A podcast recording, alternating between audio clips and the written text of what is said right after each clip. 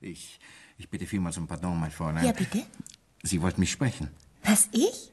Oh nein, ich glaube, das stimmt nicht. Ja, aber der Portier sagte mir doch... Hm, Da hat er übertrieben. Na?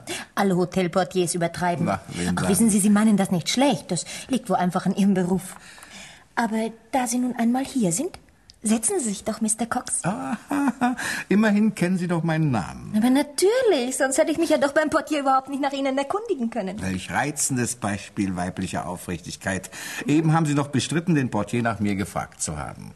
Aber doch, ich habe ihn gefragt, freilich. Ah. Aber ich habe kein Wort davon gesagt, dass ich Sie sprechen wollte. Na, was ich dann? habe mich nur erkundigt, ob Sie im Hotel wohnen. Ach so. Mhm. Ja. Und warum bitte? Ach, was soll man schon tun bei diesem schrecklichen Wetter? Tja. Ich wollte einfach wissen, wie Sie aussehen. Na und?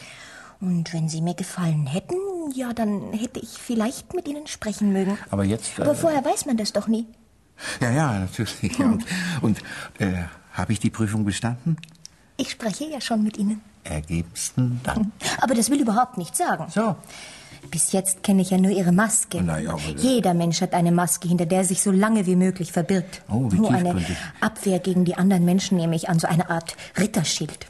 Äh, hm. Ich bin da die einzige Ausnahme, die ich kenne. Ich bin immer, wie ich bin. So, ja, und wer sind Sie denn, kleines Fräulein? Haben Sie auch einen Namen? Ja, ich heiße Emily oder Constance und manchmal auch Gertrud. Ach, das ist nie so bestimmt. Heute heiße ich übrigens Esmeralda. Oh, hübsch, Ach, ja.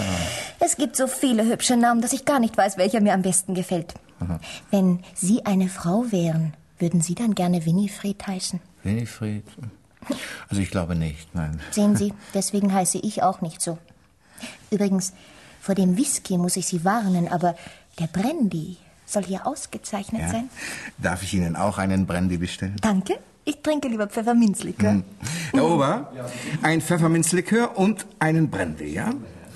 Ja, und was treiben Sie denn hier, Miss äh, Esmeralda war doch der Name für heute, nicht wahr? Ich warte. Ach, in Illingham gibt es nicht sehr viele Plätze, wo man sich aufhalten kann. Ja, und worauf warten Sie? Dass es 9 Uhr wird. Sie warten auch, nicht wahr? Glauben Sie? Ich weiß es.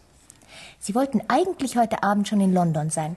Aber Sie hatten eine Autopanne und jetzt müssen Sie warten, bis Ihr Wagen wieder in Ordnung ist. Ja, Sie wissen ja recht gut über mich Bescheid. Ach, man hört vieles, wenn man die Ohren offen hält. Ich weiß übrigens noch mehr über Sie. Sie haben vor drei Jahren eine private Spielbank in Kensington gesprengt.